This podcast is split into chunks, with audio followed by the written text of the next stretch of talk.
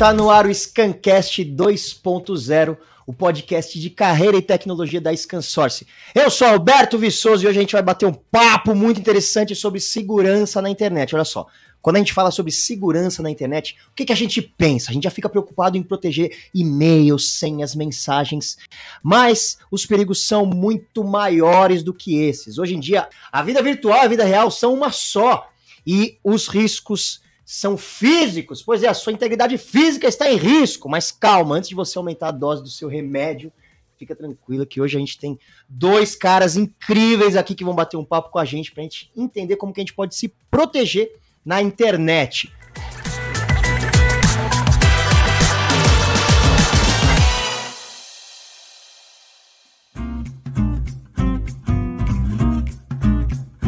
Muito bem, temos eles aqui, o meu amigo Marcos Almeida, que é especialista em segurança digital da McAfee, que é uma das maiores empresas de segurança do mundo, você entendeu? Dessa, desse planeta que é redondo, tá bom? É, é um planeta, não é terra plana. Vamos começar por aí. Temos o Marcos e temos hoje aqui também esse cara, gente, que ele é um popstar da segurança no mundo.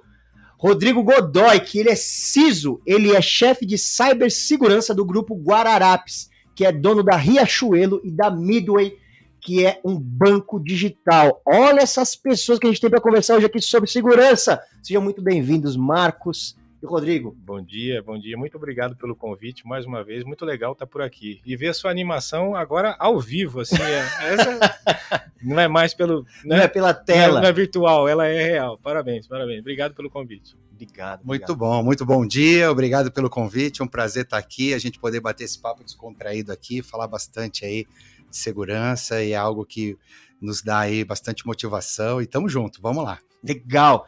Gente, lembrando e já comentando aqui para vocês. O podcast de hoje é oferecido pela McAfee, que nos protege, protege nossa vida no nosso dia a dia Preciso dar os recadinhos, né, antes de começar. O Scan Game também tá valendo hoje, então fique esperto você que tá participando do Scan Game. Daqui a pouco vai aparecer na tela o código para você colocar lá no site do Scan Game e ganhar prêmios, que eu sei que é isso que você gosta, é isso que você quer. E também não vacila, aproveita esses caras aqui, crânios que a gente tem aqui hoje, que sabem tudo de segurança, cibersegurança, e manda sua pergunta, tá bom? Você sabe que a gente recebe um monte de perguntas, então a gente não consegue fazer todas, mas manda aí, manda uma bem boa. E aí a gente faz a sua pergunta. Beleza? Bom, é isso. Pra gente começar, vamos deixar todo mundo na mesma página e entender quem são essas pessoas que estão aqui conversando conosco. Então, Rodrigo Godoy, que você faz? O que faz um chefe de cibersegurança do Grupo Guararapes?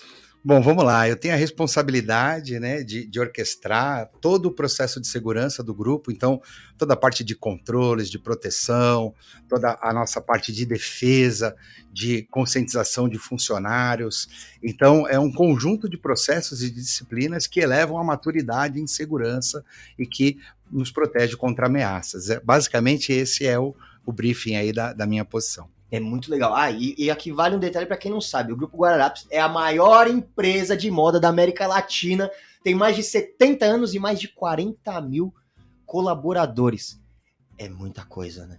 É, é grande, é grande. É desafiador, mas também é bastante motivador. Essa é a grande sacada. Isso é muito, muito, muito legal. Vocês vão entender um pouco mais sobre o que o Marcos, o Marcos, o que o Godoy faz ao longo do nosso bate-papo. Gente, eu vou só dar um spoiler aqui. Ele tem uma equipe de hacker. Isso não é muito legal? Ele tem uma equipe de hacker.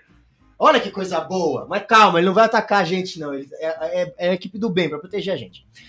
Antes da gente chegar lá, eu já queria começar com a primeira pergunta. É, o que, que significa de fato roubo de dados? Porque parece uma coisa muito distante no nosso dia a dia, né? É, por que, que, eu, me preciso, por que, que eu preciso me preocupar tanto com isso? É, não é só a gente trocar a senha e acabou, a gente está salvo? Bom, vamos lá, né? O roubo de dados né, é uma palavra que impacta. Mas, no fundo, é, existem basicamente dois modelos, né? Quando uma empresa é atacada e os dados são roubados, né? E aí você rouba uma base inteira, ou na grande maioria é quando você, indivíduo, acaba de alguma forma é, cadastrando ou passando os seus dados de forma é, indevida. Por quê? Porque você pode estar ali recebendo um e-mail de phishing uhum. e aquilo não é real. no sentido de que seja uma empresa ou um cadastro. E aí você vai lá e faz um cadastro. Você pode estar num site falso e aí você simula uma compra, por exemplo, e coloca todos os seus dados. Então, uh, o que a gente vê muito no dia a dia é o, a própria pessoa física, de alguma forma, por falta de uh, habilidade de identificar se é um e-mail falso, se é um site falso, ele acaba utilizando a sua informação e cadastrando isso de forma errônea, e aí sim começa ali um processo de cybercrime, que não é só utilizar aquele dado, porque o dado ele vai ser trabalhado até que a gente tenha uma informação para que seja possível ser feito um crime cibernético, por exemplo. Então não é, é só o dado, né? Não, então, porque do, o dado é a menor parte da informação, isso que, o, isso que o Godoy falou, é a menor parte da informação. O que o cybercriminoso está fazendo é procurando construir a sua informação para criar algum golpe, para criar alguma fraude. Então, o que a gente tem que se, a gente tem que tomar cuidado e ele não vai estar tá fazer isso só de um único lugar. Ele vai tentar pegar de vários lugares, porque a sua informação ela está espalhada, né? Ou talvez a sua informação de uma maneira mais fácil esteja no seu smartphone. Sim. Né? Então, assim, ele vai buscar construir o seu perfil a sua informação, o seu perfil, quem é você e a, partir daí criar o golpe, criar a fraude. Então é, é, bastante importante isso que o Godoy falou, é que são dois momentos. Né? As empresas se preocupam, mas também o indivíduo precisa se preocupar. Será que eu não estou colocando muita informação? Será que eu não estou passando muita informação? É, né? Será que eu, eu que, que eu estou fazendo? Eu preciso ter ciência do risco. Hoje a gente fala muito de risco, né? Uhum. Então eu preciso ter ciência do, daquele risco que eu estou correndo. É um site confiável, é um site que eu conheço, é, uma é um aplicativo que eu conheço, eu vou colocar meu dado. Não é mais só clicar naquele botão eu concordo. Né? né? Além do eu concordo, pensar o que eu estou fazendo e qual o risco que eu estou correndo. Né? Eu, e como você bem falou na, na introdução, não tem mais o mundo físico e o mundo virtual, é um só. Perfeito. Não só. Então, assim, eu não tenho mais ninguém olhando por mim nesse mundo virtual. Não, não. Eu tenho que tomar cuidado também. E, e, isso é muito legal, né? Inclusive, a gente já conversou isso umas outras vezes. A gente não tá falando sobre proteger o dado. A gente quer proteger a pessoa, né? É isso. É, a, proteção do indivíduo é evitar que o indivíduo tenha dores de cabeça, né? evitar que ele sofra perdas financeiras. É, é, isso que a gente procura conscientizar. Eu acho que a gente vai falar daqui a pouco mais para frente de conscientização, mas é conscientizar. É, cuidado com o que você está fazendo. Assim, e, e talvez a gente acha que o mundo virtual ele é um mundo que dá um Ctrl Alt Del ele some. Né? Não é isso, não é isso. Hoje a internet é perene. O que você coloca na internet fica. Então, assim, eu consigo construir algumas coisas baseando e fazendo pesquisa sobre você na internet. Então, assim, cuidado com o que você coloca, cuidado como você coloca. Eu acho que é isso que a gente tem que conscientizar as pessoas. E o legal do podcast, desse podcast, é isso. Não é um podcast só para a empresa, o que, que a empresa tem que fazer. Não, não pensa você, o que uhum. você vai fazer com o seu dado e como você vai fazer. Não vai ter, não vai ter que dar um Ctrl Alt Del e vai apagar, não. não resolve assim. Mas o que de fato que, que podem fazer com os meus dados? O que, que pode acontecer? Bom, isso aí a gente tem aí um portfólio muito grande, né? Mas a gente pode de alguma forma tangibilizar aqui alguns exemplos. Então, começa ali um processo de captar dados, né? Então a gente tem visto aí no mercado uma série de vazamentos e aí quase uh, todos os brasileiros já tiveram seus dados vazados e ali começa a se fazer um trabalho de enriquecer os dados, né? Que o Marcos mesmo colocou. E aí eu pego, por exemplo, você, pego seus dados e começo a cruzar com outras bases e eu crio ali quase que um birô do crime. E com essas informações, o que, que, eu posso fazer? Eu posso fazer um onboard, por exemplo, uh, num banco digital. Eu posso tentar criar perfis falsos sobre você, eu posso tentar fazer empréstimos. Então, existe um conjunto de artefatos que são utilizados para que a gente use dados dos indivíduos para que é, podemos cometer fraudes, né? não nós, mas o, o cybercrime. Então, isso é, é, é muito, é, tem muita engenharia, tem muita inteligência. Né? Quando a gente fala de criminoso, o cybercrime é tem muita inteligência. É gente inteligente usando isso para o mal. E aí, é, a, todo mundo fala, poxa, mas e aí? E, e que, como é que a gente se protege? Como é que a gente lida com esse ecossistema? É, existem uma série de processos que a gente pode fazer. Então, assim, primeiro, você tem que estar sempre muito atento se você recebe alguma notificação, se você recebe, por exemplo, algum tipo de notificação Hoje a gente vê os birôs de mercado é, que têm produtos específicos e eles são proativos para alertar se tem alguém consultando seu CPF, uhum. se tem alguém fazendo um empréstimo, se estão abrindo é, empresas no seu nome. Então, uh, você também tem que ter um pouco dessa estratégia para tentar entender aonde você pode. É, validar ali e se proteger. E é claro, quando a gente olha, né, existe uma responsabilidade compartilhada nesse modelo. Hum. A empresa que capta dados de seus clientes, ela tem a sua responsabilidade de proteger esses dados, né? Inclusive a gente vê aí a LGPD é, vem bastante forte aí para nos ajudar nisso, mas a gente não vai falar aqui de LGPD, mas a gente sabe já tem até lei específica para isso. Mas quando a gente olha para o indivíduo, para o cidadão, ele tem uma responsabilidade também. Então a primeira pergunta é: aonde eu estou colocando o meu dado? Uhum. Ah, será que eu estou num site confiável? Que análise que eu fiz? Pô, eu olhei a reputação. Olha, eu recebi um e-mail de uma mega promoção de um eletrodoméstico. Cara, 40% do valor. Será que realmente aquilo é verdadeiro? E aí, lógico, a gente vê muito no mercado uma série de perfis falsos, de aplicativos falsos, e é ali aonde o, o, o indivíduo, né, é, o CPF, o físico, é, tem que ter essa preocupação. Então, uh, a gente tem que trabalhar um pouco isso também. Acho que lá ao longo da, da conversa a gente deva falar um pouco sobre isso. Não sei se o Marcos tem alguma coisa para colocar nessa linha, mas é importante a gente deixar claro isso. Você, pessoa física, você tem a sua responsabilidade e também entender aonde você coloca seus dados. É, porque a gente tem que pensar é, até onde ele vai usar a sua pergunta, né? O que, que ele vai fazer ou como ele vai usar. Ele vai tentar monetizar. Né? Ele vai tentar pegar o seu dado e transformar esse dado em dinheiro né? É isso, ele, ele está usando o seu perfil, a sua informação para depois comprar algum bem, depois revender esse bem, trocar, sacar dinheiro. Ele precisa monetizar, né? Uhum. E a uhum. maneira que ele vai fazer isso, ele precisa ter um indivíduo criado para poder ter transformar esse dinheiro. E esse dinheiro pode ser comprar, como, né, como o Godoy falou, comprar num site, mandar entregar, fazer uma conta no banco, fazer um empréstimo, né? Um empréstimo rápido. Ele vai, ele vai tentar fazer alguma coisa para transformar isso em dinheiro. É, é, legal como vocês colocam isso, porque muitas vezes a gente acha que ah, a empresa tá. Ah, não, tem uma empresa me protegendo e, e acabou. Mas então.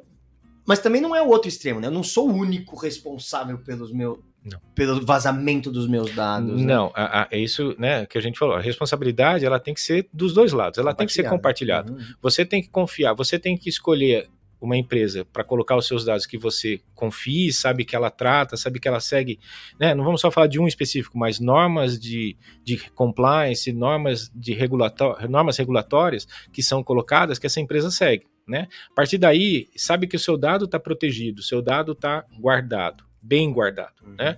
E você também tem que, tem que lembrar de novo isso aí.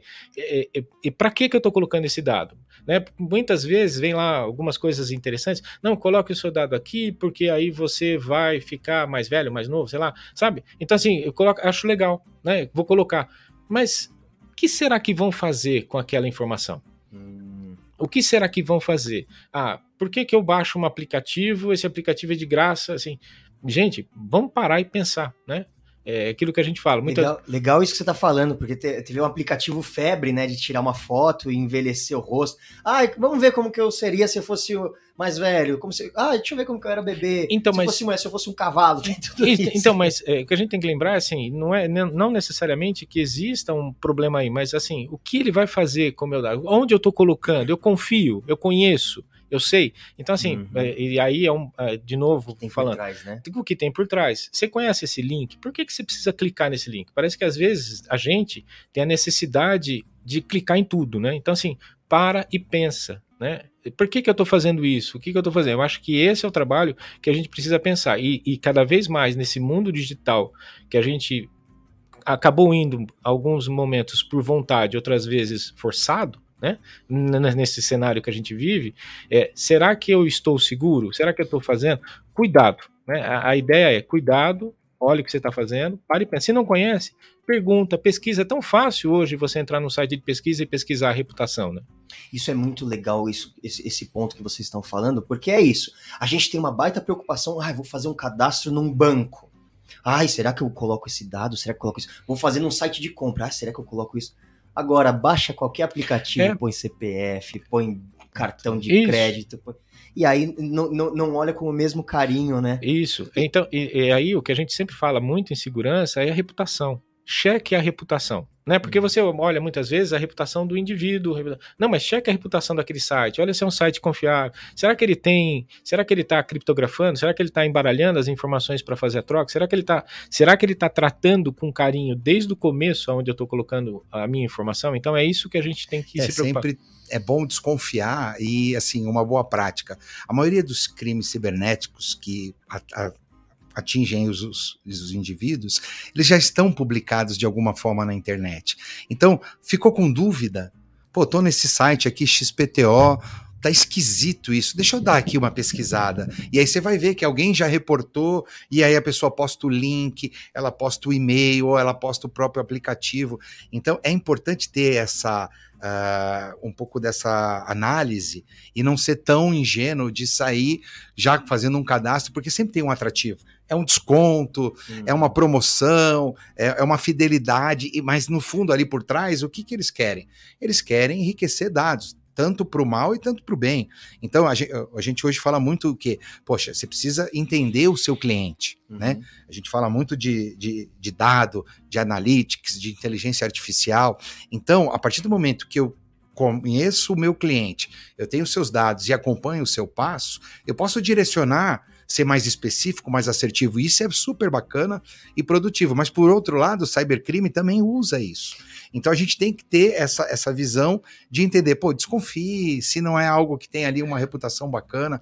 Então, é, a gente precisa desenvolver essa maturidade. Claro que é, na pandemia, quem não era do mundo do digital foi obrigado aí. Uhum. Né? As lojas fecharam, todo mundo falava em venda em WhatsApp, venda em e-commerce, marketplace, então as vendas aumentaram.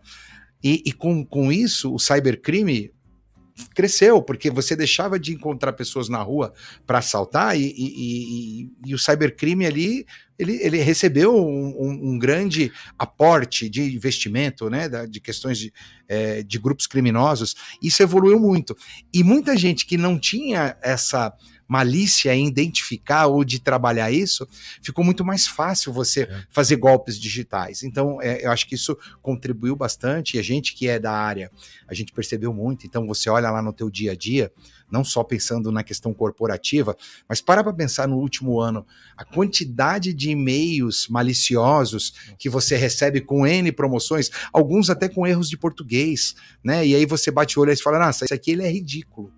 Mas tem alguns não, que eles são muito direcionados. Isso causa um grande impacto. Então, é um pouco é, disso. É, e, e, é interessante, que você, aí o Godoy está falando e eu estava me lembrando aqui, né? A gente vai ter agora uma grande data para o comércio eletrônico, né? Que é, são as promoções de Black Friday e tudo isso. Uhum. Então, assim, com certeza estão se criando perfis e artefatos estão criando trabalho então, para justamente aproveitar esse momento. Então, sempre existe uma, uma preocupação que a gente tem que ter, né? De novo, será que sou eu monitorar? Depois a gente fala um pouquinho mais disso, mas será que será que estão usando? Então, assim, cuidado, porque estão se preparando para um ataque. Né? A gente sempre tem que ficar com essa. Às vezes pode soar um pouco paranoico, mas eu acho que o mundo ele, ele é um pouco paranoico hoje, né? Então, assim, tem que é. ser desconfiado. Acho que é isso que o Godoy falou. Não, Temos que desconfiar de tudo. Né? As datas festivas, elas são chamariz, né? Porque é o momento que você tá dia das mães. Tá inclinado pô, a isso. É, né? Você tá ali pensando na sua mãe comprar um presente, daqui a pouco, pumba, entra uma promoção. E bateu com aquilo que você tá pensando, porque é direcionado, é presente para mãe. Uhum. Então chega uhum. ali para você. Aí um desconto especial. Vá lá no site da empresa, avalie se o que você recebeu no e-mail realmente está sendo colocado lá, tente pesquisar, tente ligar. Então, faça ali uma, uma pré-análise, né? Isso vai te fortalecer. E aí, como o Marcos colocou, a gente está chegando aí o Black Friday. Black Friday, o que é? Grandes descontos. Então, é um momento muito específico e é, a gente chama isso de ataque direcionado. Hum. Eles vão usar muito isso. Então é. ali é um momento de maior preocupação mesmo. E, e, tentam fazer justamente uma outra coisa que a gente tem, tem que parar, é, pare e pense, né? Porque também tentam fazer uma janela de tempo pequena. Faça agora, você vai perder essa promoção. Faça é, para você uma hora para fechar, isso, né? para você ir rápido, para você não ter tempo de pesquisar. Então assim, também te induz ao erro, também te induz à falha, né? Então, tudo isso que a gente está falando, assim, tô procurando um presente para minha mãe, vou procurar agora uma super oferta porque tá chegando o Natal, eu quero usar Black Friday para me preparar para presente de Natal. Pensa, né? Pensa, respira, né? Respira, respira, respira. Não, não É. vai no impulso. A né? ansiedade, ela, ela te motiva, né? Nossa. Então, assim, tenha um pouco de paciência, faça uma pré-análise, entenda e, É. e segue o jogo. Parci- E não deixe de comprar, compre, mas faça. É. Mas faz É, direito. né? parcimônia não é coisa de velho, não. Não, não, não. Tenha É, parcimônia. tenhamos cara. parcimônia É. nesses momentos. Acho que é uma grande É, dica, isso é. aí. E aí eu fiquei com uma dúvida aqui. É, por exemplo, o quão organizado é o cybercrime, digamos assim? Por quê? Ah, ah, ah, vacilei e coloquei meu CPF aqui. Se bem que o CPF, acho que todo mundo deve ter o CPF cruzado com o nome já, enfim. Mas digamos que, ah, eu pus uma informação de cartão de crédito num, num, num site aqui, coloquei meu CPF, meu nome completo em outro site que não tem nada a ver com aquilo, sabe? Digamos que os meus dados estão já todos vazados, mas em locais totalmente diferentes. Eles conseguem cruzar essas informações? Sim, acho que é, quando, a gente, quando a gente fala, por exemplo, de questões de, de cartão de crédito, né? Como o Marcos tinha colocado no início. No final de todo o processo de um cybercrime, o que, que é? É transformar em dinheiro rápido, né? Uhum. porque a tecnologia ela é veloz, então é muito mais fácil quando você tem todas as informações de eu conseguir executar compras, produtos para que depois eu revenda, utilize isso lá no final, né? No cybercrime é, tem alguém por trás ali que junta esse dinheiro para poder manter as instituições criminosas. Mas no fundo, imagina lá, vazou seu dado de cartão de crédito, né? Você foi um cadastro num site que era falso. Eles vão tentar usar. E aí você tem que ter o quê? Mais uma vez, a boa prática. Qual é a boa prática? Poxa, você cadastrou no seu telefone para você receber, por exemplo, ali as mensagens de utilização.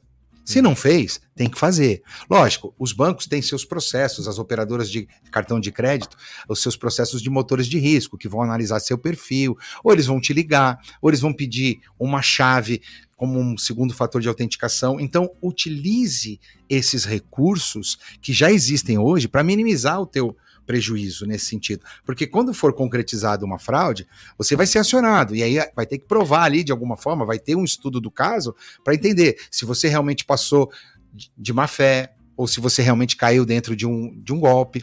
E uma outra coisa, um outro exemplo até para a gente tangibilizar, né, que é uma prática comum. Então você foi num site que ele não era tão confiável e você cadastrou o seu e-mail pessoal, né? E lá no seu e-mail pessoal você cadastrou uma senha. E essa senha era até uma senha forte. Só que aí você fez o quê? Você já tinha lá em outras sites que são confiáveis o mesmo e-mail, a mesma senha. É uma prática que a gente vê muito no mercado de usar a mesma senha. Uhum. E aí, quando vaza essa sua senha nesse site que não era um, um site confiável, o que, que, que o cybercrime faz? Eles têm uma inteligência, eles utilizam robôs e eles vão testar esse seu e-mail e essa sua senha numa série de sites. Uhum. E aí, por exemplo, ah, num site de compras online, ele consegue o, o êxito. Se lá você tiver o seu cartão de crédito salvo, ele pode realizar compra. E aí existem algumas práticas que o cybercrime usa. Ele tenta trocar o seu telefone, porque vai ter um duplo fator de autenticação, que é uma chave que vai ser direcionada para você, só que aí já está ali alterado para o celular do criminoso. Ele vai alterar o endereço de entrega, que pode ser para uma localidade onde quem receba já seja ali do, do grupo, ou ele pode até usar para retirar num locker, retirar na loja. Então existe uma série de artefatos que acabam prejudicando. Então, talvez o mais simples, o que a gente mais vê hoje no mercado, é quando você utiliza no seu e-mail pessoal a mesma senha cadastrada em vários lugares. Então, a recomendação para um cenário como esse é crie senhas diferentes para cada site, para cada uh, aplicativo que você vai trabalhar. Isso é uma boa prática. É, e lembrando, né, que a gente também pode usar, talvez hoje tenha tantos recursos, tantos recursos que a gente acaba não usando todos, mas Uhum. cartão de crédito está falando, poxa, é, vai fazer uma compra no site, gera um cartão virtual, que em 72 horas ele expira. Agora achei legal o que as operadoras de cartão estão fazendo, ela também pode colocar um cartão virtual que não expira, que você coloca para compras recorrentes. De novo, entenda o cenário que você está vivendo. Às vezes, eu acho que é importante dizer isso, é, quando se trata de quando se trata das, das, duas responsabilidades dos dois lados, você também tem uma responsabilidade forte nisso. Né? Uhum. Não é só a empresa tomar conta do que está protegendo, mas você se proteger. Né? Lembre, use esses recursos, coloque, trabalhe. Pense, se não conhece, troca uma ideia com os gerentes, troca uma ideia, liga, liga no telefone do operador, liga ou pergunta, ou, ou sabe, ou consulta algumas pessoas que possam fazer. É, a gente precisa pesquisar. Isso que o Godoy está colocando de exemplo, não é uma coisa que acontece. É, talvez eles usam a nossa ansiedade Uhum. né, para fazer a fraude, para fazer o crime. Mas o que a gente está falando aqui pode levar meses, pode levar tempo, é porque eles têm tempo. Eles têm paciência. Né? Eles têm tempo, uhum. porque da mesma maneira que eles estão procurando um, eles estão procurando milhares. Eles têm tempo. E às vezes eles não usam o tempo da mesma maneira que ele pratica a fraude, porque ele vai ter formando isso ao longo do tempo. Ele está, no que a gente fala em vendas, né? Ele tem, ele está criando seus leads uhum. para isso.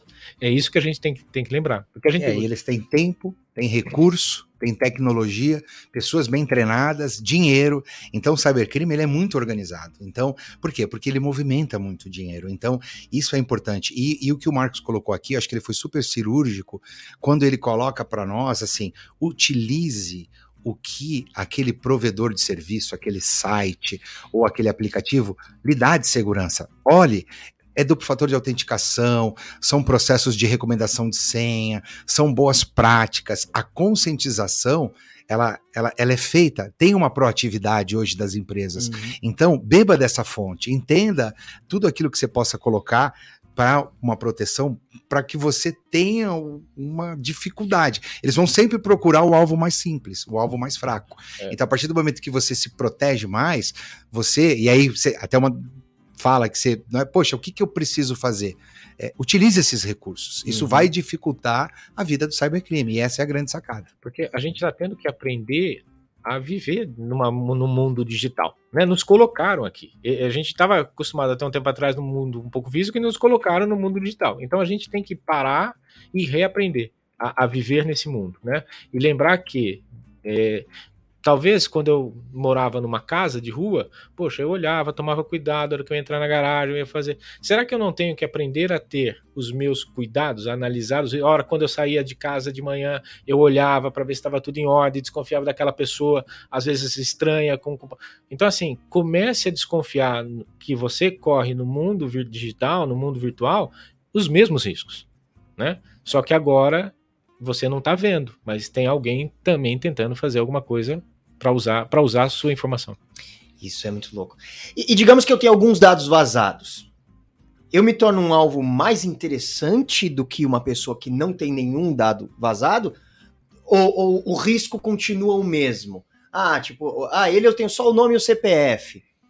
A ele eu tenho o nome, CPF e o endereço. Opa, vou mirar um pouco mais nesse cara aqui. Existe isso ou não? Eu continuo no risco aleatório, vamos É, assim. não existe risco zero, né? Então todo mundo tem um risco de, de sofrer um, um, um crime, né? Sofrer uhum. um golpe.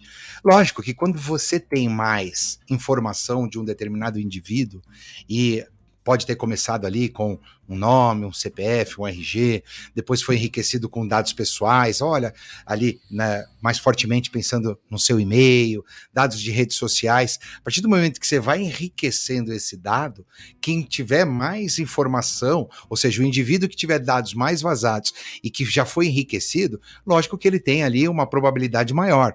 Mas, mais uma vez, uh, o fato de você ter tido o seu dado vazado é, o que, que vai te ajudar?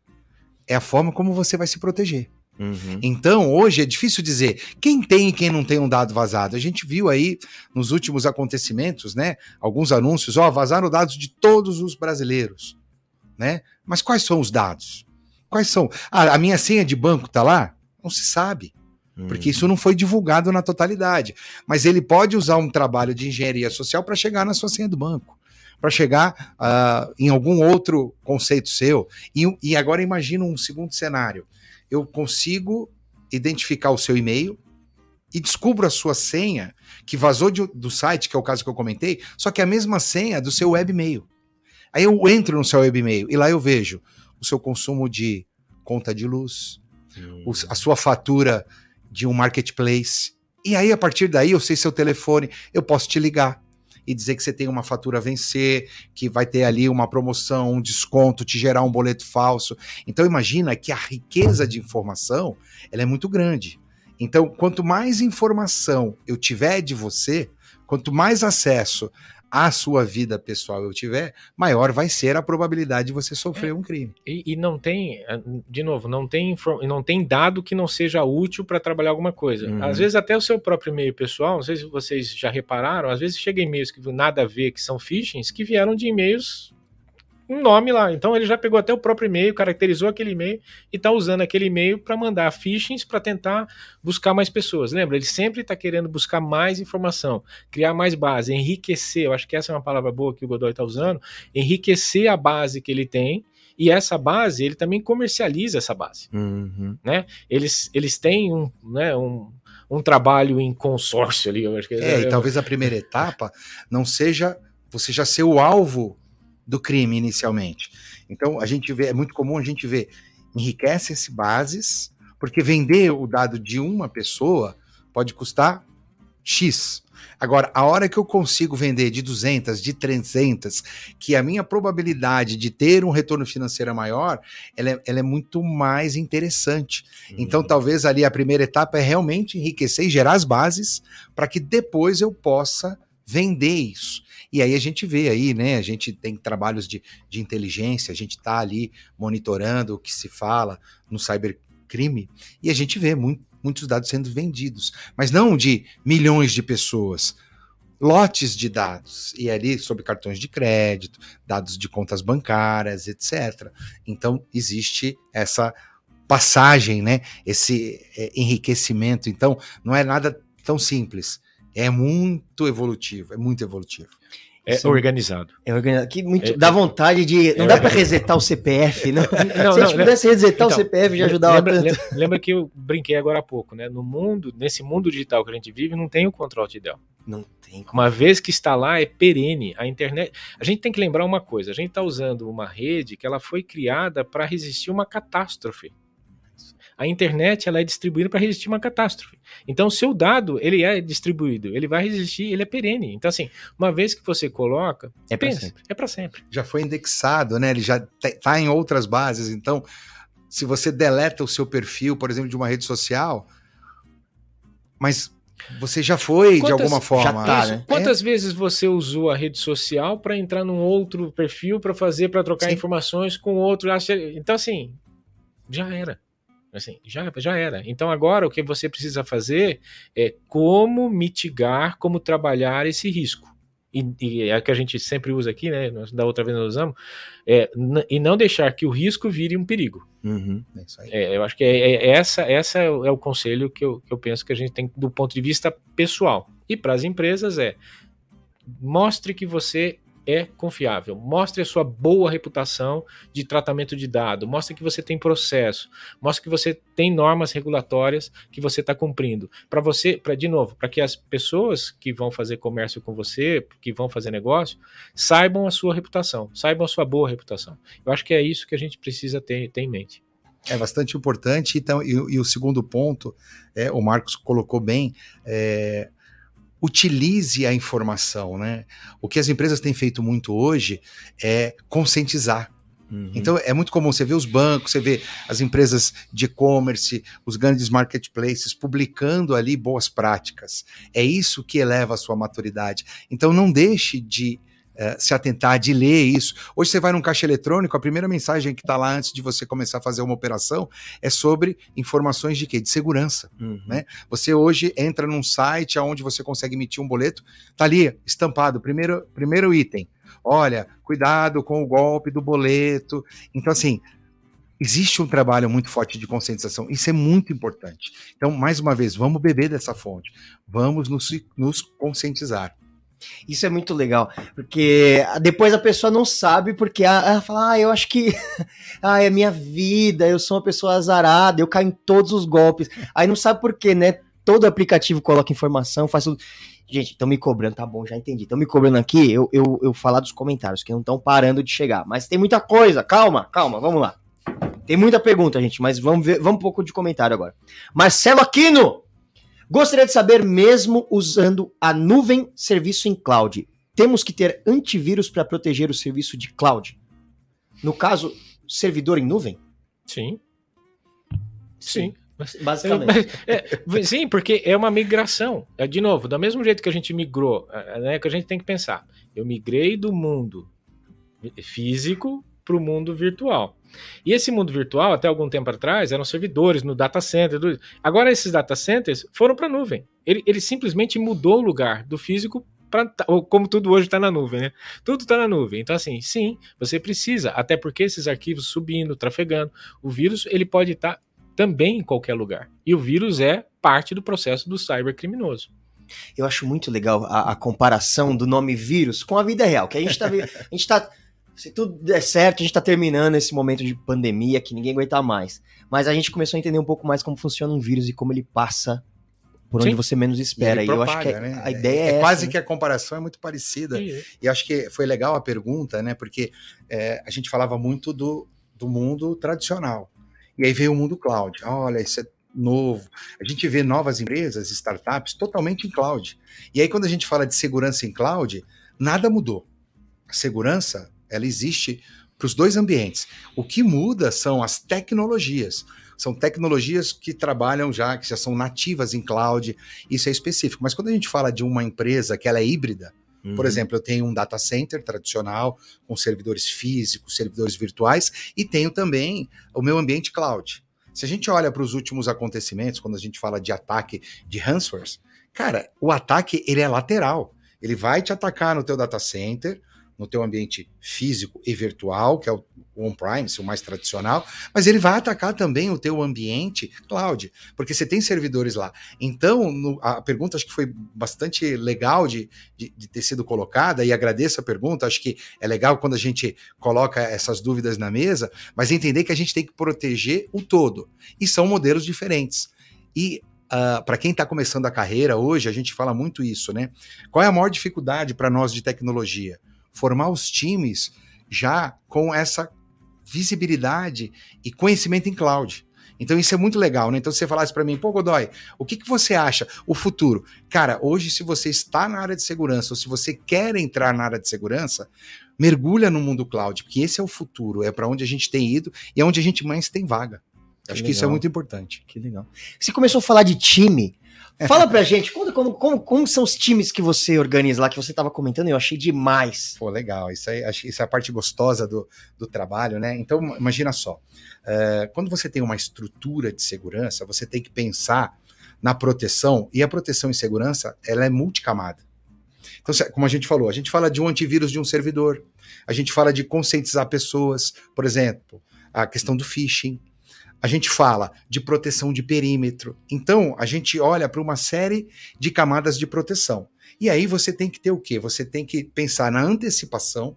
É tudo aquilo que eu faço para antecipar e mitigar possíveis ataques, mas eu também tenho que ter o meu time de defesa, porque todo mundo é atacado. Uhum. E como é que eu faço isso? E aí sim, tendo um time de defesa com ferramentas né, com soluções e processos para que eu faça essa defesa e responder aos incidentes. E eu preciso entender esses controles. E aí, uhum. imagina, dentro de todo esse ecossistema, eu tenho um time que faz o quê? Que ele faz testes sobre os meus controles. Aí, pô, Godoy, mas eu não entendi. Como é que é isso na prática? Você está dizendo que você tem um time que testa a qualidade do teu serviço? Isso. Por quê? Porque além da qualidade, a gente tem produtos, produtos expostos para a internet. Então esses produtos têm que ser testados. Isso é antecipar. Então se eu identifico uma vulnerabilidade primeiro que um hacker, eu antecipei um possível incidente. E aí a gente faz o quê? Bota numa esteira de correção. Então, a gente chama um time de Red Team. Então, esse time ele trabalha totalmente reservado e fazendo testes sem que ninguém saiba. Por quê? Porque Legal. a gente precisa fazer essa identificação. E por outro lado, esse mesmo time testa os controles que os meus outros times de segurança implementaram.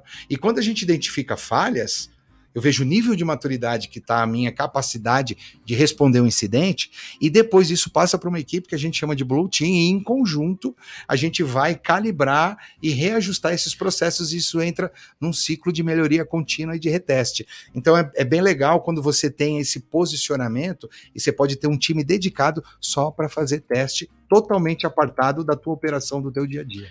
pensando numa revolução, pensando no conceito da revolução industrial, seria como uma esteira criando o produto, uhum. testes de qualidade para ver se o produto, né, está uhum. sendo, tá sendo bem criado. Eu acho que e, e é interessante e, e, imagina isso que de novo também aí olhando agora o outro lado do tempo de colocar isso no mercado que ele está falando, né? Aqui assim parece uma série de atividades complexo que leva tempo. Só que a promoção ela tem que ser rápida. Imagina isso no mercado de varejo que tem que ser super rápido, super rápido. Então não tem tempo, né? Não tem tempo. Então, do outro lado, a ansiedade agora do outro lado, cada vez mais esses testes começam sempre à esquerda, né? Que a gente fala, sempre no começo. Uhum. Quanto mais cedo se identificar, melhor. Porque talvez, se você colocar um produto com falha no mercado, você vai ter que tirar e vai perder a oportunidade. Uhum. Né? Então é isso. É, é, pensando numa esteira de produção mesmo, é testar antes, testar a qualidade, testar como é que ela vai. É, é e todo o risco que ele traz, né? Isso. Porque quando você coloca um produto com falha, você tem um risco ali. E aquilo pode te trazer um prejuízo. E, e, quando a gente fala de correção em produção, ou seja, depois que eu já publiquei o meu novo produto, ele é 30 vezes mais caro corrigir do que quando você corrige no início do projeto. Então, imagina uhum. que a gente começou a construir um novo produto. E no momento de desenvolvimento a gente identifique uma vulnerabilidade e você corrija, a gente tem um ganho, né? Não só do custo, que é corrigir em produção, mas também de mitigar o risco né, de um possível ataque, por exemplo. Então, todo esse processo, ele traz o quê? Ele traz maturidade, velocidade, para que cada vez mais a gente consiga entregar produtos mais confiáveis, porque se você não pensa não tiver o pensamento do cliente no centro, porque no final a experiência do cliente, no mundo competitivo, se você causa uma experiência ruim para o teu cliente, ele vai para a concorrência. Uhum. Então, isso tem que estar tá muito atrelado à estratégia da tua empresa. Então, isso é bastante importante. É, e, e, uma coisa que eu estava pensando aqui, olha quantas vezes a gente falou a palavra risco. Sim. Né? A gente falou várias vezes, até se brincar, acho que contar no final, se, vocês vão ver é, quanto, se contar, fazer isso, aquela nuvem assim. Isso, é, quantos, quantas vezes a gente falou a palavra risco e não perigo. O que a gente tem que fazer é trabalhar justamente em diminuir ou mitigar, como a gente fala, mitigar esses riscos. É isso, é isso que a gente que a gente tem que ter em mente. Isso é muito legal. É muito legal porque a gente não tem noção de como funcionam as coisas, né? E, e quantas pessoas são. Gente, vocês estão entendendo que ele tem um grupo de, de, hacker de defesa, e aí ele tem um outro grupo de hacker de ataque. E fica atacando assim ó, o tempo todo, até achar uma. Isso é muito legal. Isso é muito legal. E vocês ficam falando de videogame aí, achando que ah, vocês não sabem nada da vida real. Isso aqui é muito legal. E como que é? A gente tem a impressão que vocês estão. É a galera com touca num covil, trabalhando, né? Tipo, Anonymous. E não é, né? É, é cria cria uma expectativa, né? Porque quando a gente pensa na figura de um hacker, né? A gente vem ali logo um moletom, de cara de capuz e, e você não e, consegue identificar. usando Salvador Dali. Salvador, é, Salvador é. Dali e tal. Mas não, na realidade é, é um ecossistema saudável. São pessoas super uh, descoladas, que têm conhecimento no fundo, e eles são uh, eles têm um expertise específico, como tem um desenvolvedor. Então, são pessoas com o mesmo nível de maturidade, mas eles utilizam no, no dia a dia para fazer o bem. Então, Sim, qual que é a, a, grande sacada? Então, é, são pessoas que se relacionam bem, eles têm ali, a hora que eles vão apresentar um relatório de vulnerabilidade, eles têm uma grande aceitação dos donos de produtos, porque a gente tem que trabalhar isso. Porque quando a gente fala de um time muito isolado, uhum. uh, você traz um pouco de arrogância, você traz um pouco de. Uh, de, de, falta de aceitação. Então, no meu papel como gestor, uh, a minha expectativa, e é o que a gente trabalha muito, é que a gente tenha um ecossistema saudável e que a segurança seja consultiva. Então, você que é dono de um produto, você tem que olhar para o meu time de Red Team, por exemplo, e falar assim: cara, eu quero entregar o meu produto, mas eu quero que o Red Team valide. Isso é legal. Você tem que ter isso no teu DNA, porque no fundo o que, que é? Segurança embarcada desde o início é você ter ali, saber que segurança ela é consultiva, ela não é agressiva, porque se a gente fala ali de um time que só fica achando problemas, pô, você fala, pô, esse time não me deixa trabalhar, não me deixa entregar toda hora. Então a gente trabalha na antecipação, mas num conceito assim, o time de segurança, ele é um time de tecnologia, então todo mundo na tecnologia tem que ter um mindset que segurança é responsabilidade de todos. E aí isso se torna um ambiente muito mais saudável. Então, desmistificando, né? Lógico, é um conhecimento específico, cara, mas eles estão ali no mesmo nível. Assim, a gente mas tem são eles, crânios, né? É, eles têm expertise no foco. Da mesma Uhum. forma, volto a dizer, como tem um desenvolvedor, como tem um cara de infraestrutura de cloud, todos têm, é, todos têm o nosso respeito. Acho que isso é o mais importante. Todos têm treinamento, todos têm metodologia. Existem metodologia para se fazer isso hoje. Não é, não é do nada. É Por isso, Uhum. são pessoas com formação, do mesmo jeito que o, que o criminoso tem uma metodologia, o time de Red Team e Blue Team, e tem agora o conceito do Purple Team, tem metodologias a seguir, existem frameworks a seguir. A gente está falando agora há pouco, um pouco antes de começar, do processo, né? A importância do processo. Existe um processo. Né? E o é legal ouvir o que o Godoy fala é que segurança hoje virou consultiva. Uhum. Ela deixou de proibir. Ela ajuda, ela acelera. Assim, ela tem que ajudar o negócio e ela tem que ser, tem que faz ser, parte do negócio. faz parte do negócio. E a pessoa que desenvolve produto, ela vê segurança como um parceiro. Isso é bem legal. Né? Eu vou colocar meu produto, eu vou ter a parceria com o time de, de- que vai identificar e a gente não vai retrabalhar esse produto e vai sair logo para o mercado, porque o importante no final da- das contas é representar também para o acionista uma vantagem. É verdade. Né? Assim, né? Todo mundo busca uma vantagem nesse sentido, uma vantagem, um ganho para os acionistas. Eu acho que é esse, esse, esse é o principal. Muito bem, vamos aqui para mais comentários que as pessoas querem participar, eu acho maravilhoso. O Leandro Melo fala uma frase que eu já ouvi de você, Marcos. É aquela frase: se você não está consumindo um produto, logo você é o produto. Muito bem, olha só. que mais que a gente tem aqui? Elisete Silva. Usar cartão de crédito virtual temporário pode ajudar as pessoas que não têm uma gestão tão boa de suas senhas. Muito bem lembrado. Eles comentaram isso aqui. Eu mesmo. Não vou falar isso, senão eu vou virar o alvo dos hackers aqui. Não, eu, todas as minhas senhas são completamente difíceis. Mas o cofre de senhas é uma boa, não é verdade? é um grande aliado, né? Eu acho que quando, até como a Elisete colocou, eh, voltando até na- no ponto do cartão de crédito, existem bancos hoje, operadores de cartão, que nem permitem mais que você use o físico para uma compra online. Isso é super legal. Então você tem que gerar ali um cartão virtual, ou que ele sirva só para uma única empresa, sei lá, de transporte, ou que você, naquele momento, só- ele só possa ser utilizado numa única compra. Então, isso te garante, se aquele dado vazar, ele não, não vai ter utilidade. Então, é, mais uma vez, usar realmente aquilo que os provedores estão nos, Que dando eles oferecem, de né? segurança. E quando a gente fala de um cofre de senhas, cara, isso é sensacional, porque ele te cria uma senha forte, diferente para cada ah, cadastro que você faz, e o melhor de tudo, você não vai guardar suas senhas fortes na cabeça. Não. E ele vai te armazenar, e muitos dos cofres, eles têm processo de um duplo fator de autenticação, ou múltiplos fatores de autenticação, e inclusive para recuperar no momento de perda. Então, é super inteligente o comentário, e acho que é um caminho, eu particularmente utilizo, né? Hum. E a gente aqui não vai falar qual e fazer propaganda de ninguém, mas utilizar um cofre de senhas é sensacional, acho que o Marcos pode complementar também isso. Não é, eu, eu- e também a gente analisar os sinais. Né? O cofre de senha, recomendo, a gente, diga-se de passagem, fazendo propaganda agora da Macaf, a gente tem um bom, um bom cofre de senha para usuário, usuário doméstico, recomendo usar, vale a pena. É, mas brin aí, brincadeiras à parte, assim, o que a gente tem que analisar também são sinais. Né? Qual o sinal? É, tem um upgrade novo do, do, do iOS que você ele avisa. Né? Uhum. Que se você tem, quer usar a comodidade de armazenar a senha ali, ele fala: olha, você está usando essa senha várias vezes. Você tem certeza disso? E aqui, po- é, olha, pode ter tido problema nesse site. Então, ele começa a olhar. Quando tem um, um alerta, quando tem um aviso, não ignora. Né? Uhum. Pesquisa, olha, alguém está tá tentando Tá te tentando te ajudar. ajudar. Tá tentando te ajudar, né? Assim, peça- dá uma olhada. Isso é Até o browser tem recurso lá para você Exato, olhar e ele exato. te dizer, ó, você É já isso cadastrou, mesmo, é né? Que foi o que isso, é você verdade. comentou. Isso é Então, assim, tem muita coisa para nos ajudar. É que às vezes a gente não bebe dessas fontes. E, é- e a grande sacada é utilizar. É, e a gente aí depois reclama da sorte. Depois ele fala, ah, eu sou um azarado.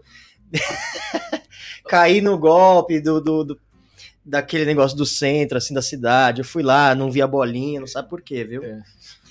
que mais que a gente tem aqui? Ariane Fen. Ok. Ok. Adoro esse tipo de comentário.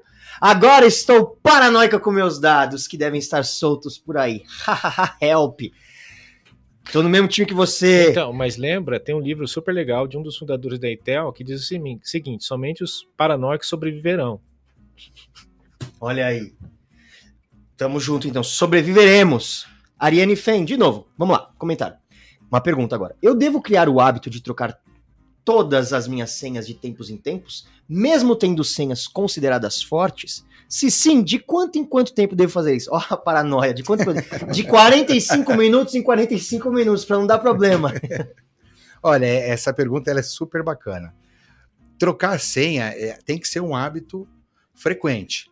E aí a gente pode pensar: ah, eu não tenho um cofre de senhas. Então você tem que criar uma lógica na sua cabeça de que você vá lá e faça essa troca. Mas se você utiliza os cofres de senhas mais modernos, eles já têm features específicas para que ele faça isso para você. Além dele criar um processo super robusto de senha forte, ele ainda tem autonomia, e aí talvez as versões mais pagas possam te trazer isso, e ele fazer né, num temporal que você defina a troca de senhas. Quando a gente vai para o mundo corporativo, é muito comum a gente ver nas empresas né, que você é obrigado a trocar a cada 30 dias a sua senha. Uhum. Então, isso é uma boa prática. Então, se a gente fosse pensar, ah, o que, que é uma boa prática? Pelo menos uma vez por mês, se você conseguir fazer a troca de senha, já é algo, porque se a sua senha for vazada, e foi utilizada ali há um tempo, já não vale mais, porque nos últimos 30 dias venceu ali, você fez a troca. Então, por que, que a gente troca de senha? A gente troca de senha num curto espaço de tempo, pode ser quinzenal, pode ser trimestral, mensal, aí você que vai definir, porque se ela for vazada, como eles ficam enriquecendo seus dados, isso leva um tempo. Às vezes leva meses para ter toda a sua informação. E quando for testar aquela senha, já não vale mais. E, e importante da senha também, isso também tem sido aplicado e a gente tem visto aplicar muito nas empresas, é você, é você ter o segundo fator de autenticação porque uhum. isso complementa a senha. Então, se o WhatsApp ele te, eh, te dá esse recurso, por que não usá-lo? Né? Uhum. Né? Esse segundo fator de autenticação. Por que não usá-lo? No, é tão prático pagar no cartão de crédito. Cara, usa, usa. Assim, tenha fatores de autenticação como, como segundo fator de autenticação. Habilite isso nos sites, habilite. É, e pode até ver agora, né? Assim, e, e, a opção, a opção de esqueci a senha, por exemplo, agora já tem quase os dois lugares, em quase todos os sites já tem os dois, o telefone e o e-mail, para você escolher. Peraí, será? Eu vou mandar para e-mail? Né? Aquilo, aquilo que a gente está falando, pô, será que não tem alguém olhando meu e-mail? Então, uhum. ah, telefone está comigo, vou mandar para o meu telefone. Então, de novo, a gente usem os recursos. Os recursos, a, a empresa, ela investe para colocar esses recursos lá, não é à toa. Não é à toa. Alguma tendência, alguma questão foi se está sendo analisada. É isso. A melhor prática indica que a empresa para a empresa fazer isso. Isso é muito bom. Vamos lá, deixa eu olhar aqui os comentários, que senão vocês ficam comigo. Credo. Daniel Santana. Marcos. Proteger pessoas e não mais produtos. As pessoas são o elo mais fraco entre os criminosos e as empresas. Poderia falar sobre essa iniciativa da McAfee baseada em scores personalizados? Score personalizado é assim, na verdade o que a gente cria é. Primeiro, vamos, vamos voltar a um ponto importante que ele colocou. O ponto importante é: você é tão forte quanto seu elo mais fraco. Okay? Né? Então, essa é a primeira coisa. Se você tem uma corrente e um elo fraco, vai se quebrar naquele elo fraco. Né? Isso é uma coisa importante. A segunda coisa importante é que quando você trabalha em risco, você cria o score de risco. Né? Então, uhum. assim, eu analiso os perfis, analiso o que está acontecendo e posso falar: o seu nível de risco está alto, ele está para virar um perigo. Uhum. Né? O seu nível de risco está baixo, continua fazendo o que você faz. É, a ideia da, do risco não é, não é te né, paranoico, não é isso. É você criar mecanismos para baixar esse fator de risco. Eu acho que é isso. Isso que eu, isso que eu entendo como um score de risco. Né? Entendi. Eu acho extremamente importante você analisar se eu estou indo no caminho de diminuir o meu fator de risco. Porque é interessante até se olhar um outro caso, você agora tem um, né, olhar o lado de cá. Você tem cadastro positivo. Quanto maior o seu score, mais né, mais crédito você terá. Então, de novo, olhando a história, se eu tenho um baixo risco, significa que as minhas práticas estão bem se eu estou com baixo score. Agora, se o meu score está alto, não tome isso como uma ação de falar o seguinte, gente, olha, olha se você está usando duplo fator de autenticação, senha forte, se o seu dado não foi vazado.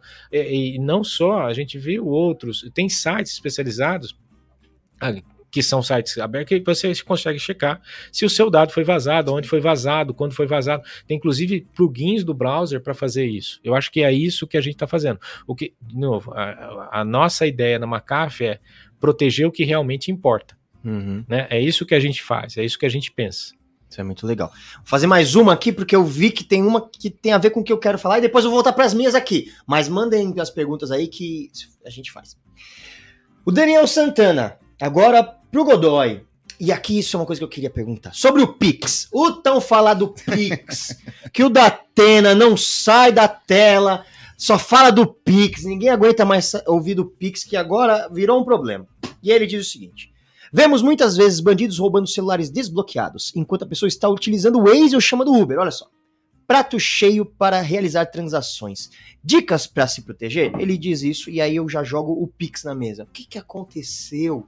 Como que a gente foi parar numa situação dessa que o Pix é o maior crime que acontece no Brasil hoje em dia?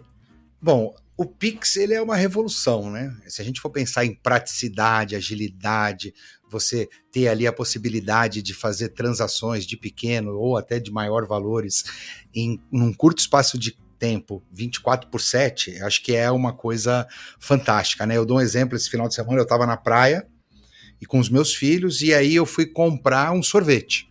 E aí eu, cara, tô sem trocado e aí a hora que eu cheguei, que eu cheguei com o cartão, tinha ali ó, Pix, o celular do cara. Eu entrei ali fiz o Pix para ele, foi alguma coisa. E ele ainda falou: olha, eu tive até uma vantagem porque eu não paguei uma taxa. Então, a praticidade do Pix é indiscutível e é, é o mundo e a gente está indo para esse caminho. Por outro lado, a gente vai falar de cybercrime. O que, que o cybercrime percebeu? Uma grande oportunidade. Mais uma vez, o digital, tudo aquilo que a gente empurra para o mundo digital, ele vai ter consequências do cybercrime. E aí, quando a gente olha no passado, como é que funcionava isso?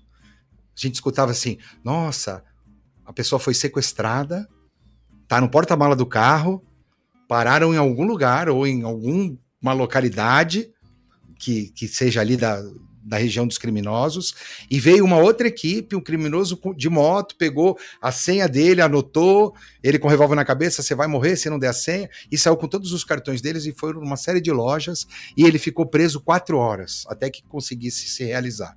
O que a gente está vendo no Pix é questão de minutos, né? Esse, esse cenário, e as pessoas estão fazendo ali transações até acabar o limite, ou até que seja ali o que, que seja possível.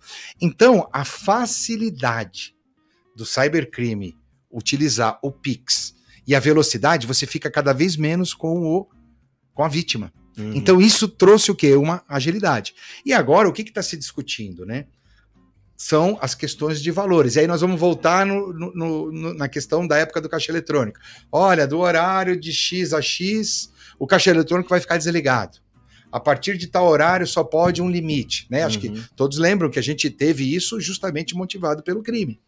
E agora a gente vive esse mesmo modelo, só que com Pix. Então é muito comum você escutar de pessoas: olha, eu não cadastrei o Pix, uhum. porque eu não tenho, eu tenho medo. Mas imagina se você for sequestrado e o cara numa arma e falar: faz o Pix. Não, eu não tenho Pix. Como não tem? Você pode tomar um tiro.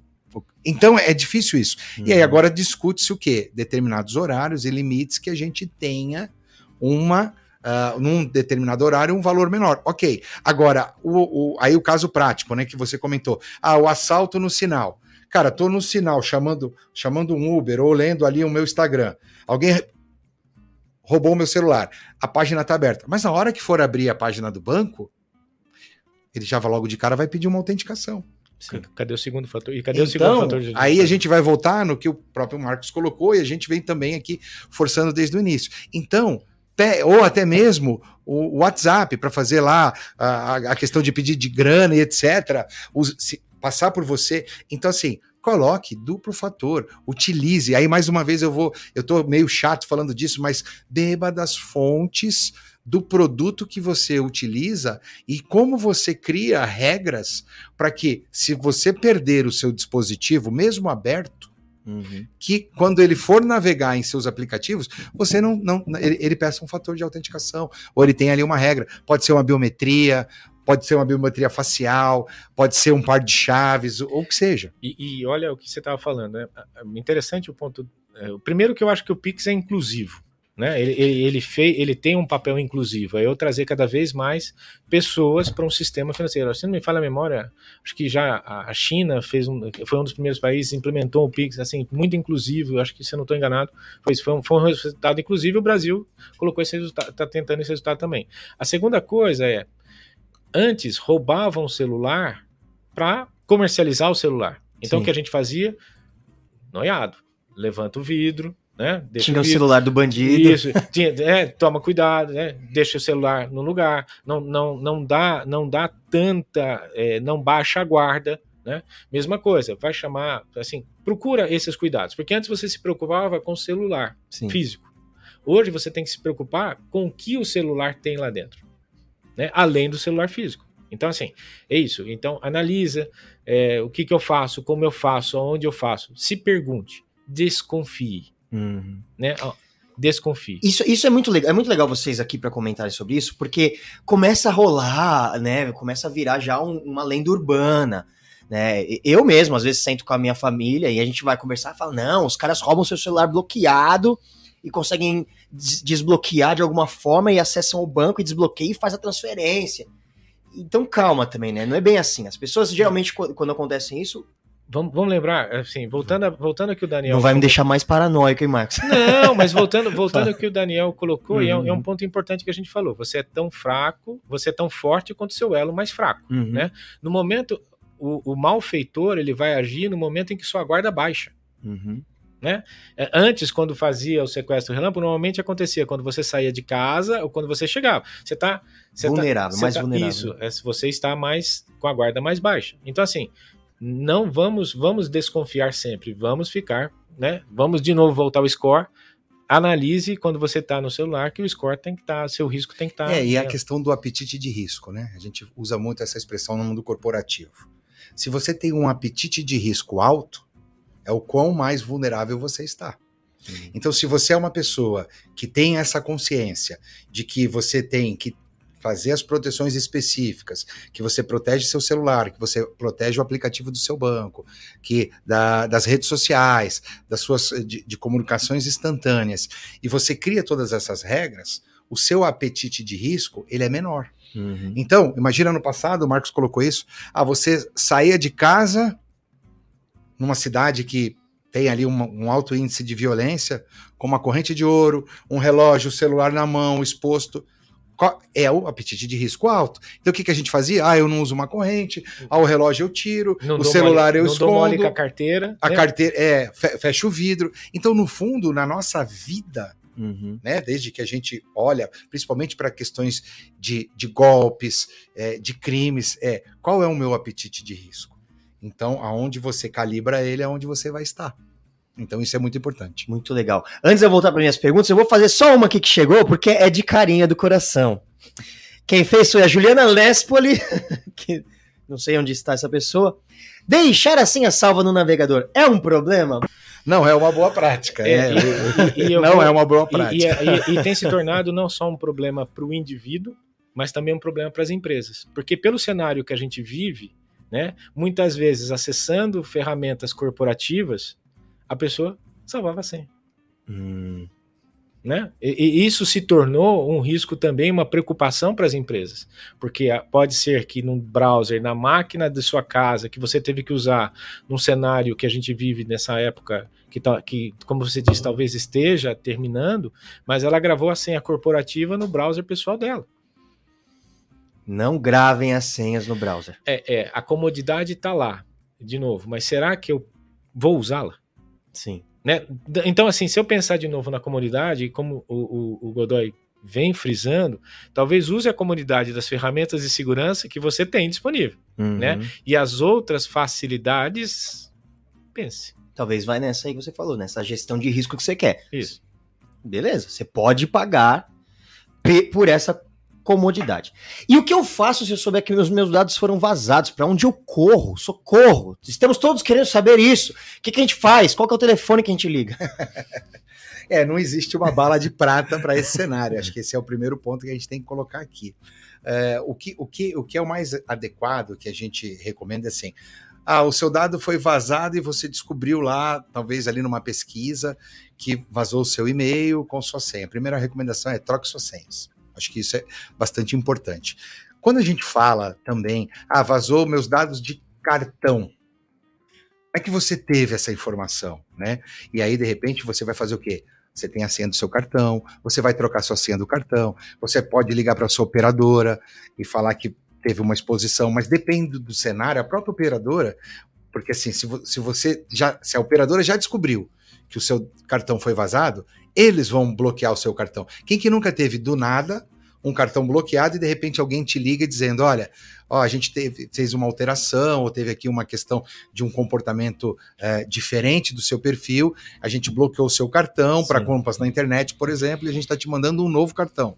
Então, uh, existem, lógico, uh, ações que você pode fazer proativa, ações que são feitas pelo uh, provedor ali de, do serviço, né, ou da, da, operadora de cartão, e também é muita, uma prática muito comum é você ter produtos de mercado, e aí mais uma vez a gente fala, alguns birôs vendem isso, né, tem isso como um serviço, que por mais que o seu dado tenha sido vazado, ele pode não ter sido usado, mas se ele começa a ser utilizado, você consegue ter informações ali para isso.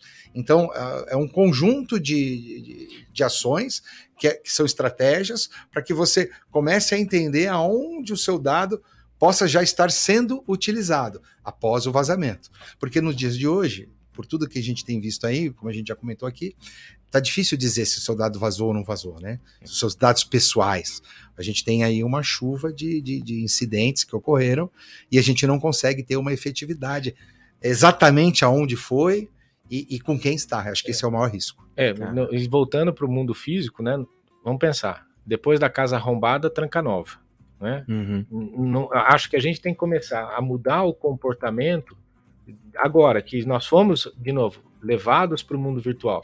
Então, assim, vamos, vamos, vamos começar a ter esse cuidado. E vamos usar as ferramentas que tem. Então, tem esses birôs de serviços que eu recomendo, que você recebe, olha, consultaram seu CPF, estão fazendo, estão fazendo isso, estão fazendo aquilo. Use esses serviços. São serviços interessantes que você pode usar de novo para se proteger. Tanto que um deles tem até o um nome, um trocadilho ao que eu acabei de falar, mas assim, vale a pena fazer isso. Vale a pena você ter serviços como esse. Inclusive, ele pode, ele pode esses serviços agora a pesquisar a tal famigerada dark web se o seu uhum. dado está na dark web ou não. Tá? É, se foi o telefone vazado, se foi o CPF, se foi, se estão começando a fazer consultas no seu nome, se estão criando uma empresa, se tem empresa. Às vezes a pessoa pode ter empresa no CPF dela vinculada que ela nem sabe. Essa empresa ela faz, elas fazem as relações com isso. A segunda coisa tem um outro, tem um outro mecanismo, é público, é do Banco Central, chama Registrato, sabe? É, é um serviço extremamente interessante. Para quê? Para você saber se tem empréstimos feitos no seu nome, é, se tem, se tem é, o cartão de crédito, quantos bancos você tem conta. Então, tem serviços aí extremamente interessantes que você pode usar. Estão colocados lá para oferecer uma, uma, uma segurança, uma tranquilidade maior ao, seu, ao, ao que você tem. Então, assim, e, e, a gente tem que lembrar também que esse, de novo, falando desse cenário virtual, você a informação não vem mais até você, você também precisa buscá-la. Uhum. Né? É, você tem que ser curioso, você tem que investigar, você tem que ser desconfiado. Então, assim, Registrato é, é, um, é um, site interessante, o cadastro é super simples e é um negócio que eu recomendo bastante. E ele só que ele não é é, a gente está muito acostumado no tempo real, né? Não, você tem que ir lá, gera relatórios, gera períodos, ele te entrega informações muito relevantes. Isso é muito, muito legal. E, e, como que funcionam essas fraudes que ligam pra gente? Uma pessoa tem o meu liga, se identifica como de um banco ou de uma loja e eles de fato possuem dados que, pelo menos na minha cabeça, só aquela empresa ou só aquele banco deveriam ter. Isso aí é, é tudo aquilo que a gente conversou hoje, né? Então vamos, vamos trazer aqui alguns casos práticos, né? De alguma forma você teve dados vazados e a gente começou a fazer um enriquecimento dos seus dados. Em algum momento eu consegui entrar na, no seu webmail. E aí eu identifiquei uma fatura sua, uhum. por exemplo. E ali eu vou te ligar. Falar, olha, aqui eu sou fulano de tal, da empresa XPTO, e você tem uma fatura nossa no valor tal, referente ao mês tal. E aí bateu. E aí, hum. de repente, a gente simula, olha, tá tendo uma antecipação, ó, você quer que eu gere um boleto para a gente fazer o pagamento, e aí você fala, nossa, que legal. E você vai lá e sofre o golpe. Só que quando você olha e fala, mas peraí, essa fatura é da empresa XPTO. Só ela tem o poder dessa informação. Só que no fundo, o seu CPF, o seu RG, informações pessoais, o seu e-mail, Não foi vazado dessa empresa, foi vazado em algum momento. Uhum. E o cara fez o ataque direcionado a você. E ele teve sucesso nisso. E aí, quando você vai ver que você pagou um boleto que não era o boleto da determinada empresa e você consulta e vê que o débito continua lá para que você tenha que ser que tem que ser pago, e você liga para aquela empresa, sofri uma fraude. Vocês vazaram o meu dado. E aí começa o quê? Um case de investigação, né? Uma análise do, daquele processo para entender o que aconteceu. E aí, não é que o dado vazou da empresa. Então, isso é muito comum. Ah, o- outro tipo de golpe. Usam os seus dados para fazer um onboard em um banco digital. Talvez com uma outra foto. Ou talvez com uma outra pessoa. Se ela for fazer biometria facial, etc, etc. Então, assim, o leque dos tipos de, de, de fraude, ele é muito grande. Então, volte e meia, você escuta, "Ó, um amigo meu teve o carro refinanciado. Mas como? Usaram dados. Então, assim, a- a grande preocupação é o terreno. Ele, ele- ele- é- tem, na realidade, tem muita pista para o cybercrime, né? Então, a atenção maior qual é? É nessas proteções, porque de tudo que a gente falou aqui, tudo é possível. Isso é muito complicado. Então, a nossa proatividade, o nosso apetite de risco baixo, voltado para tudo aquilo que a gente tem na nossa mão, vai nos ajudar. Então, tudo isso que a gente conversou aqui ao longo, e é legal porque uma coisa vai Vai plugando na né? outra, e você vai ver que nós, indivíduos, nós, pessoa física, nós temos boa parte da responsabilidade de cuidar dos nossos dados, né? Até porque já existe hoje regulamentação para as empresas. Então as empresas estão sofrendo com isso.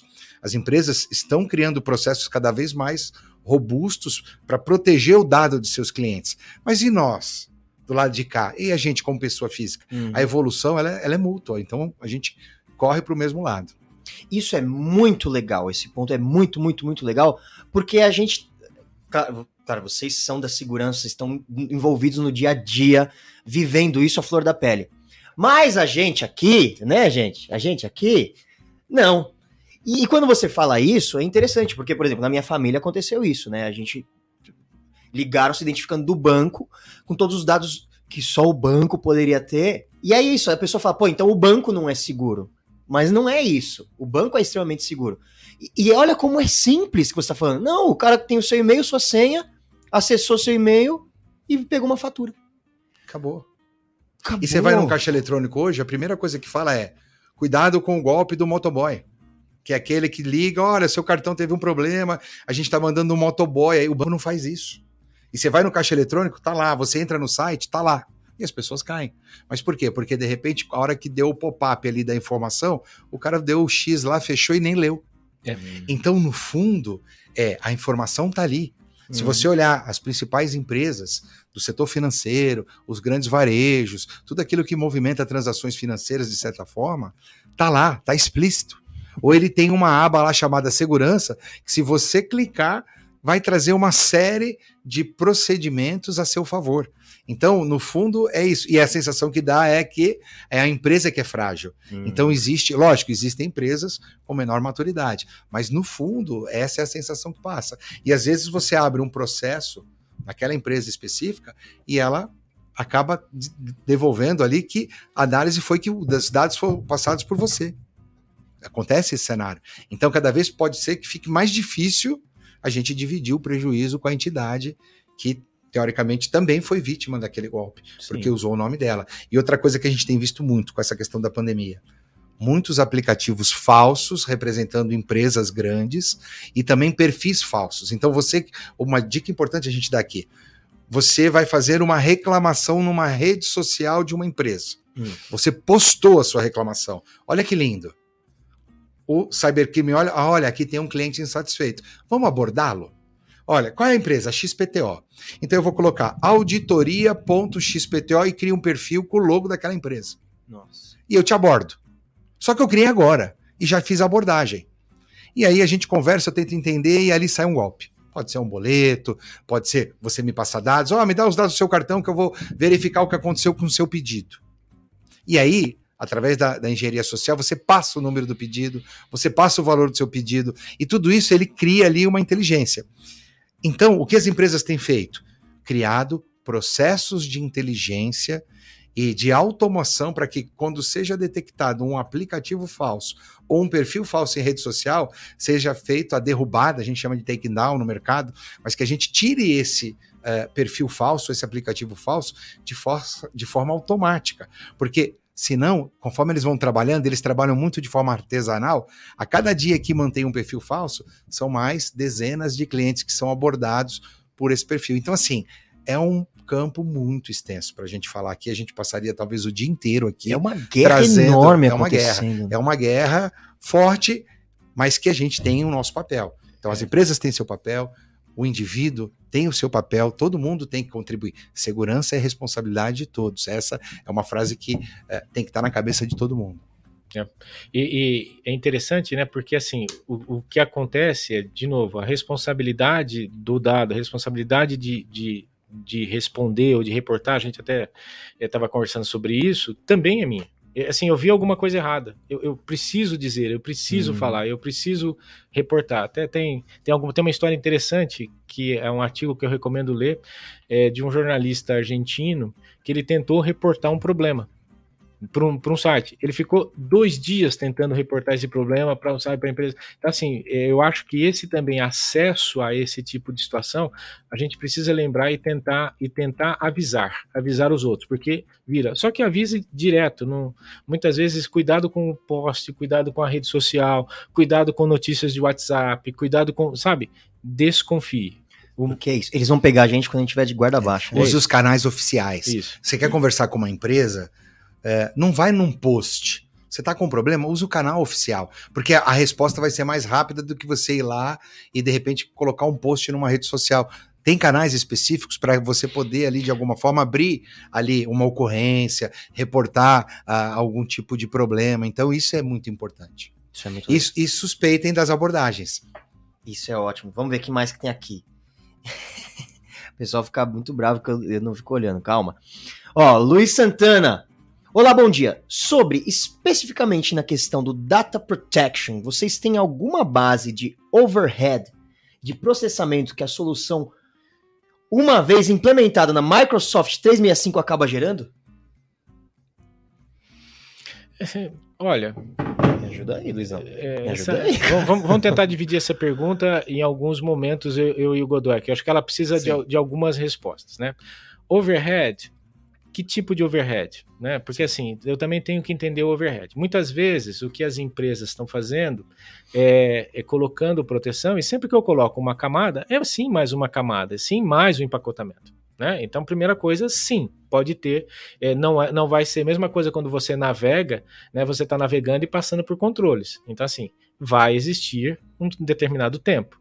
Agora, também depende do que, é isso que é engraçado, depende do que o indivíduo está fazendo também na máquina da empresa. Né? Uhum. Né? O que, que ele está fazendo? Ah, eu estou tentando, eu estou tentando, eu começo a ter um comportamento que o comportamento vai ter risco. O que acontece com a empresa? Ela vai apertar as defesas. Pode ser que ele Sim. nem esteja fazendo aquilo de propósito, mas ele vai apertar as defesas. Ah, eu vou mandar um e-mail via a ferramenta que ele falou. Eu vou mandar um e-mail. Esse e-mail vai ser provavelmente escaneado. Será que você está mandando uma coisa que você pode mandar? Será que você está mandando uma coisa que você não pode mandar? Uhum. Então, assim, esse overhead talvez seja, de novo, a segurança trabalhando para proteger dados, para proteger a informação.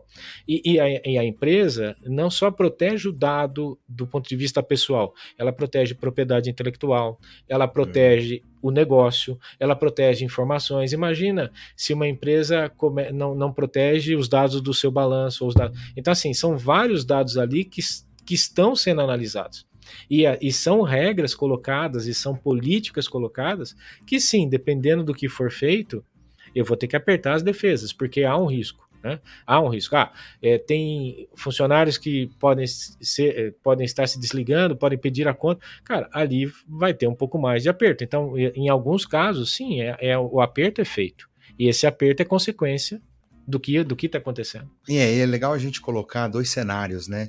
É, eu acho que a pergunta foi, foi bacana porque ele trouxe para um mundo ali de uma tecnologia específica e, e, aí eu vou dividir sempre em dois cenários, né?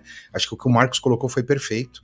A gente está falando muito de regras de negócio. Mas antes disso, imagina que a gente vai desenvolver um novo projeto. Você quer subir um novo controle.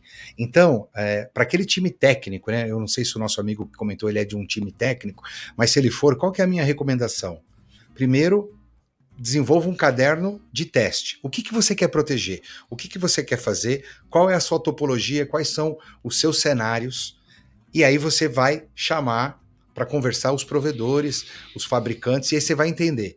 E aí você vai entender quais são as tecnologias possíveis. Teste o seu caderno de teste. Entenda se aquela tecnologia conversa adequadamente com o seu ecossistema, se não conversa adequadamente, o que, que, precisa ser ajustado? Olhe seu capacity, desenvolva todo esse plano. E aí sim, depois tomada a decisão da aquisição de uma tecnologia específica, após a implementação, aí vem o que o Marcos falou, que é fundamental. Você vai ter uma série de regras de negócio. Então, esse overhead pode ser dentro de todo esse movimento que a informação faz, né? Dentro da sua rede, por e-mail, por unidades externas, ou hoje, quando a gente fala do mundo cloud, o que vai sair por fora, e, e ali você vai ter que olhar, porque no fundo você tem que pensar com a cabeça de um gateway, ou seja, a minha regra, ela tem que ser válida. Vou falar aqui de regra de PII, dados de clientes. Vou falar de regras de PCI, dados financeiros. Eu vou falar do que é confidencial para o meu negócio de regras específicas para o meu modelo de negócio. E a hora que esse dado começa a circular nesse ambiente, é claro que a política vai fazer efeito. Ela vai validar, ela vai ter que tomar decisões, ela vai bloquear, ela vai levar para uma mesa de análise. Uhum. E aquilo pode levar. Então, assim, é um ecossistema que tem que ser super estudado. Então, eu diria que é um conjunto de fatores e que cada empresa tem que ter a sua visão. É, e, e porque é bem, é, olhando a pressão atmosférica, né? Assim, é algo, é algo dos dois lados, porque a gente entende o usuário, a pressão do usuário colocar aquela informação, ele tem um objetivo a cumprir, mas também a gente tem uma pressão danada, porque imagina se algo acontecer. Sim. Se algo acontecer, aconteceu porque talvez eu baixei determinada guarda. Tem até um caso que ele, do overhead, né? Por exemplo, é, e o Godoy está falando, pode ser que em algum caso a informação que ele tentou compartilhar, o que ele foi fazer, talvez tenha sido mandado a um gestor, talvez tenha sido mandado a um grupo para analisar manualmente se aquela informação pode ou não sair e quem se responsabiliza se ela saiu. Sim. Então, assim. De quem é, que eu vou cobrar se der, é isso, der problema. É isso. Tem, vai ter que ter um responsável. Até porque a legislação e as normas regulatórias pedem, pedem que você informe. Então, assim, a pressão ela está dos dois lados. Né? Gente, uhum. E cada vez mais. Segurança, o que a gente está falando aqui, não é no sentido de ser o chato, mas claro. é no sentido de ser consultivo. Esse é o nosso papel. Então, é, o que a gente está prestando é um serviço de ideias de que você, olha, sabe que tem um risco? Vai fazer. Então, e é isso é importante. As pessoas também entenderem, e se tem dúvida, hoje cada vez mais se fala, né? Tem dúvida? Pergunta. Pergunta. Pergunta é na sua empresa, pergunta o que está sendo feito, pergunta o que está acontecendo. É, a gente trabalha com, com, com o time do Godoy, a gente vê as, pergu as perguntas que as pessoas fazem. Assim, eu quero entender, eu preciso entender. E cada vez mais esse é o perfil do profissional. O perfil do profissional hoje, voltando a, a, ao, ao, objetivo daqui, não é o profissional que tem só o maior conhecimento, mas é o perfil do profissional que sabe fazer as perguntas. Uhum. Isso, Isso é, muito, importante, muito importante mesmo. Saber fazer as perguntas hoje é fundamental. Então, assim, a gente vê no time de desenvolvimento que eles são sedentos para entregar aquele projeto com a melhor qualidade, no time de desenvolvimento para entregar com a melhor qualidade. E perguntam, poxa, por que, que esse negócio está aqui? Assim, e, e, é, a gente vê que a pergunta tem o um sentido informativo. Uhum. E é isso. E, e, do lado que você recebe essa pergunta, baixa a guarda, explica, seja é claro.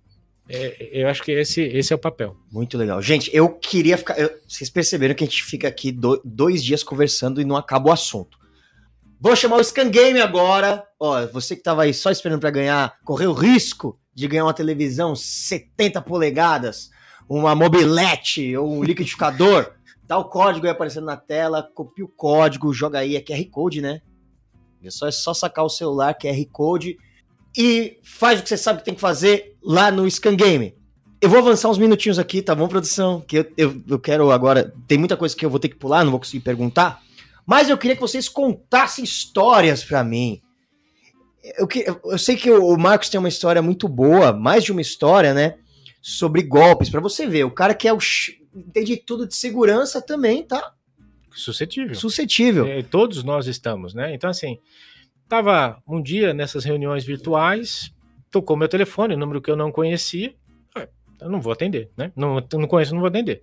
Aí tocaram no telefone da minha, da minha esposa. Aí a minha esposa, doutora, você comprou um iPhone em determinada loja? Eu não, não, eu não, eu não, vou comprar para quê? Então assim, foi isso. Pegaram, criaram, colocaram e, e o interessante, é aquilo que, o, que a gente estava falando, que o Godoy estava comentando, não pediram para entregar em determinado endereço, né? Fizeram uma retirada na loja. Por sorte, a, a, loja, meu perfil não, não compro nessa loja, não comprava, a loja desconfiou e começou a fazer a fazer as buscas, né? Então assim, foi esse um caso. Um outro caso extremamente esse foi esse esse de novo, eu só, só faço a, a, a crítica que foi um pouco difícil de informar, né, a empresa. Então assim, o que eu fiz? Cancelei o cartão. Né? Eu olhei os cartões e vi se tinha alguma coisa acontecendo, liguei na operadora de cartão, que é rápido. Né? Então a gente tem que tomar as decisões, decisões rápidas nesse caso, quando acontece um problema. E o outro foi assim: é, a maneira como chegou, dizendo que havia um problema no meu CPF, foi assim muito bem feito. Muito bem é feito. Profissional, é profissional. Né? É profissional. Uma pessoa e assim, e não, não tinha erro de português, não tinha nada. Era realmente um, um, um, um, e-mail dizendo que poderia ter problemas e que poderia acontecer. Uma pessoa, e hoje o que a gente mais zela, e pelo menos é, é, é, o que a gente tenta fazer, é manter seu nome limpo. É uma das grandes uhum. preocupações. Uhum. Né? E, de novo, eles vejam onde eles procuram agir é nas suas fragilidades. Né? Manter o nome limpo é uma coisa extremamente importante. E alguém fala que pode ter um problema, assim, mas, de novo, uma, foi muito bem feito. Mas, e aonde? Ah, mas o que, que você desconfiou? Primeiro, não viria uma comunicação sem dizer de quem era a, o problema. Né? Uhum. O, o, domínio que veio o e-mail era um domínio estranho. Né? E eu por sorte, não, não, não tô devendo muito para muita gente, não. Então, então é ficou ótimo. fácil. E você, Boa, Godoy, cara, cara, você, você é chefe é. de. Isso é muito legal. Vocês entenderam, né? O cara é o chefe de cibersegurança. Isso é muito legal. Cibersegurança da Riachuelo, cara. Que é uma das empresas mais conhecidas do Brasil. Que todo brasileiro já deve ter comprado ou ganhado um presente de lá é, deve ser uma coisa insana, assim, a movimentação e tal. O que, que você vê que é mais comum de tentativa de fraude, que, que arrepia você e fala, ah, isso de novo não, não sei, o que, que acontece lá dentro? Bom, o nosso mundo, né, o mundo de cibersegurança, a gente vê coisa que até Deus duvida, né, brincadeiras à parte, é, são muitos casos, são muitas tentativas, né, então a gente sofre tentativas a todo momento, lógico, com uma série de processos né, e tecnologias ali para mitigar e às vezes ataques específicos. Né? Então você vê muita gente tentando é, pegar listas de clientes, hum. né? ou seja, fazem ali a engenharia social, pegam dados de clientes e tentando é, acessar o site. Então a gente bloqueia alguns robôs. Isso é, é um tipo de, de, fraude que a gente vê. A gente vê é, pessoas tentando fazer onboard em contas digitais a gente vê ah, questões de empréstimo, então o cara tenta pegar os dados ali do cliente, consegue, entra lá, tenta alterar o dado do, do e-mail, alterar o dado do, do, telefone, faz um empréstimo pessoal disponível, por exemplo, já transfere para uma conta de laranja no próprio nome e, e saca esse dinheiro. Então, assim, é, isso é o que a gente tem visto aí no mercado, tá? A gente não está falando de novidades. Então, assim, é, para trazer casos práticos e específicos, né? Que nem o Marco trouxe o exemplo de, de casos pessoais com ele. Eu tive já também experiências muito parecidas.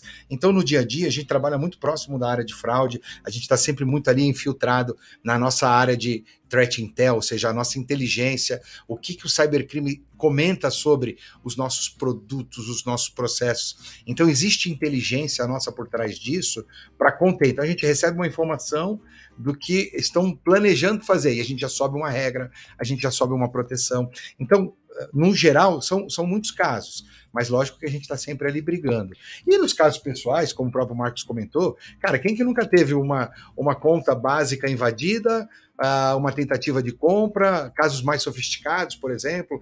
Uma vez, alguns anos atrás, eu tive um em um e-commerce específico, a minha conta foi é, quebrada, e aí a senha não era tão forte naquele momento, ou talvez tivesse vazado em algum momento. Os caras entraram, cadastraram um cartão roubado, que não era meu, e eles esqueceram de trocar o endereço.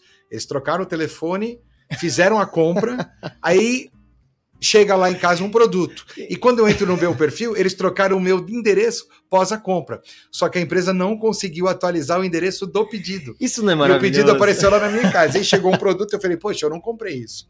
E aí, a hora que eu liguei para dizer, quando eu entrei no meu perfil, lógico, logo de cara, já troquei a senha, estava cadastrado um telefone e um endereço diferente do meu. Só que eles não conseguiram fazendo, eles uh, cometeram uma falha no processo do cybercrime. Então, assim, é uma infinidade de pontos. Então, ter lá, né, o nosso processo de proatividade beber das fontes ainda continua sendo o melhor caminho. E a gente não fala, e só o que você usou, né? Nossa, esse aí de novo. Não, a gente não fala esse aí de novo. O que, o que nos impressiona é a criatividade do novo. Sim. Não, é porque o repetido você cria, né? Você vai criando o processo. Não, mas a criatividade ou a, a, a, a criação de produtos que ele tem para fazer para fraudes é impressionante. É, é, impressionante. Não é de novo, é nossa, olha o novo. Nossa. É, e o mais importante é, né? Eu dei alguns exemplos do que eles vão tentando fazer.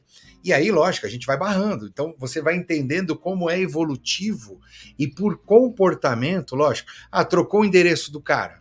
Peraí, se trocou o endereço, eu não vou liberar um empréstimo não vou liberar esse, não vou, entendeu? Hum. Então, é, a gente tem motores de risco, motores que são automáticos, motores que são analisados por equipes humanizadas, mas no fundo é esses comportamentos que são as tentativas é que a gente cria processos para barrar, para ser mais robustos, né? Então, a gente vai falar logo sempre de algum caso pessoal que a gente já passou na linha do tempo, mas quando a gente olha para a corporação, essas tentativas que eu citei são aquelas que nos fortalecem. Então é muito importante isso, né? Então é uma guerra constante, acho que essa é a grande sacada. Então, na nossa posição, junto com o time de fraudes, a gente tem essa visão de que a gente tem que olhar muito o comportamento, olhar muito é, quem é o nosso cliente e, em cima disso, criar regras específicas. É, é, o velho e bom aprovação de crédito, né? Quanto tempo você mora nesse endereço? É isso aí, né? é isso aí, é isso aí. É isso aí. Motores Cara, de risco. Isso é muito louco. Eu não sei como você consegue ter a calma de conversar sobre isso. Assim como que você consegue dormir. Eu acho que se eu tivesse essa, essa responsabilidade de proteger uma empresa que deve ser um alvo absurdo assim, né? Os caras devem falar, bom, hoje vamos atacar a Riachuelo mais uma vez. Cara, deve ser uma coisa insana, né? E vai chegando assim, por exemplo, Black Friday, vocês devem começar a ficar arrepiados. Porque, sei lá, ficar um dia fora do ar um site desse é, traz um grande prejuízo para a corporação. Deve então a nossa missão insana, é isso, é né? proteger o negócio. Então a grande sacada é isso, porque a gente faz proteção todos os dias do ano. Lógico que nos sazonais isso aumenta. Mas as nossas proteções já são pensadas para uhum. isso. Então é, é a, a grande sacada. Então é proteger. Então qual é a nossa missão? Proteger, proteger, proteger, responder, né, a, a, tentativas de ataque. Então, é o, é o dia a dia. Então, acho que a naturalidade vem porque já é o nosso DNA, já são anos que a gente lida com aquele é, tema, e isso traz o quê? É, e você, como profissional, você tem que ter é, clareza, você tem que ter calma, você tem que saber jogar o jogo e saber criar uma estratégia de defesa. Eu acho que isso é o mais importante. Isso é muito louco. Você que gosta de assistir documentário de guerra, você que gosta de entrar lá e estudar a história da humanidade, essa é a guerra do século XXI. Temos aqui um general de forças armadas falando, entendendo e explicando pra gente como essa guerra invisível acontece e você é o alvo. Ele tá protegendo você. Agradeço esse homem. Depois manda um e-mail falando: "Ah, muito obrigado, Rodrigo Godoy". Gente, eu queria ficar falando horas aqui com, com esses dois. Eu queria aproveitar esse momento agora e agradecer a McAfee que é a patrocinadora desse nosso encontro de hoje. Marcos, muito obrigado. Não? Obrigado pela presença. Um prazer, sabe que precisando a gente chamar, é um prazer vir para cá. E como eu falei da outra vez, é impressionante o carinho que vocês fazem nesse podcast. O negócio assim, é gostoso participar, por isso, pelo carinho que vocês fazem, os detalhes, o, bo, o seu bom humor, o time que está aqui, assim, é muito legal. Só precisando, chamando, a gente podendo, pode contar conosco, cara. Parabéns, parabéns Obrigado. pelo trabalho. Obrigado mesmo, Marcos. E o Rodrigo Godoy, esse popstar da segurança. Muito obrigado pela presença. Poxa, obrigado pelo convite. Acho que é muito legal a gente poder sair do dia a dia, né? A gente é, sair da nossa caixinha ali, né, de, tudo que a gente faz no dia a dia, poder vir aqui compartilhar experiências, falar de boas práticas, né, eu acho que isso fortalece, né, poder, do outro lado, a galera que está aqui nos assistindo, poder levar uma mensagem é, bacana de, de como se proteger, de como a gente criar processos a nosso favor, né, é, é o meu dia a dia isso, mas é legal a gente compartilhar, porque a gente faz isso na roda de amigos, né? Uhum. Tomando uma cerveja, a gente uhum. também acaba levando isso para as pessoas, mas é legal a gente divulgar. E, e fica aqui até um recado: é, bebam das fontes, principalmente dos recursos que a gente tem para nos proteger. Então, acho que isso é muito importante. E, cara, evento nota 10, estou super feliz legal. aqui. De, de poder jogar esse jogo aqui com vocês. Foi tudo muito bom e obrigado. Legal, muito obrigado. Pessoal, e é isso. Lembrando que o Scancast vai ficar disponível na íntegra no YouTube e também em cortes. Aí vai ficar mais fácil você compartilhar, mandar para o amigo e falar: Putz, eu lembrei disso. Nossa, eu passei a minha senha errada. Olha, me ligaram do banco. Aí você manda pro seu amigo e fala: Ó, oh, isso aqui que aconteceu comigo, em cortes. Tudo bem? E é isso, gente. O Scancast podcast de carreira e tecnologia da Scansource fica por aqui. Eu sou Alberto Viçoso e nos vemos em breve. Muito obrigado, Tamás.